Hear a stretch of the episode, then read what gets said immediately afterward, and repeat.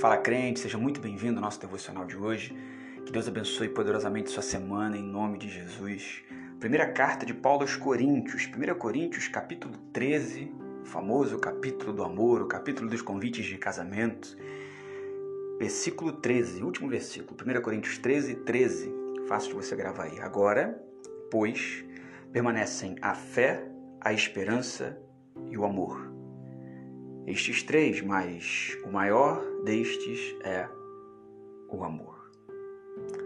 Muito interessante porque este é um daqueles versículos que, quando a gente os separa, quando a gente trabalha com ele isoladamente, a gente cria algumas interpretações um tanto quanto equivocadas. Quando você compreende dentro de um contexto maior, Paulo vem falando para a igreja de Corinto, que era uma igreja muito espiritual, pelo menos a tendência era essa. Uma igreja onde ele começa no capítulo 1 chamando de santos, aos santos que estão em Corinto. Só que quando chega no capítulo 3 ele já diz: Eu não posso chamar vocês de espirituais, porque havendo entre vocês contendas, divisões, uns dizem são de Apolo, outros são de Paulo, enfim.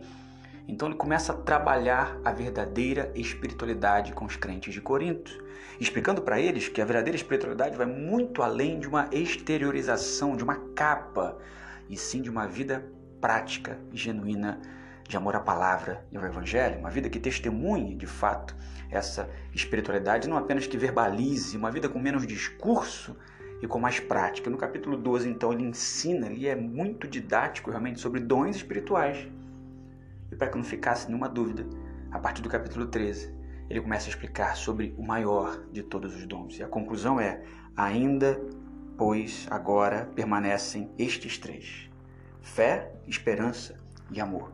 Porque ele começa dizendo: ainda que você fale qualquer coisa, seja a língua dos anjos, seja a língua, língua celestial, seja a língua conhecida ou estranha, ainda que você se autodeclare ou espiritual, a conclusão é que se não existir amor, de nada serve. E para fechar o assunto, ele diz: só permanecem agora a fé, a esperança e o amor. A gente não tem aqui a pretensão nem o querer de elucidar para você ou de determinar o que seria fé, o que seria esperança, o que seria amor, mas a conclusão paulina é de que muitos talvez apresentem um sentimento de fé. Muitos talvez apresentem algumas atitudes de fé. Muitos são esperançosos. Tenho certeza que você já conversou com pessoas que têm uma esperança, uma ideia, uma expectativa, uma perspectiva, mas tanto pessoas que supostamente têm fé e supostamente têm esperança, muitas destas não manifestam o amor de Deus. As pessoas elas têm expectativa para que este Deus realize na vida delas aquilo que elas esperam, mas elas não conseguem ter essa relação de amor para com o outro, para com o próximo. É mais ou menos assim, seria mais ou menos compreender que eu quero a parte de Deus onde ele realiza tudo na minha vida, independente se isso será fruto ou será resultado para abençoar alguma pessoa, se isso será manifestação do amor dele na minha vida.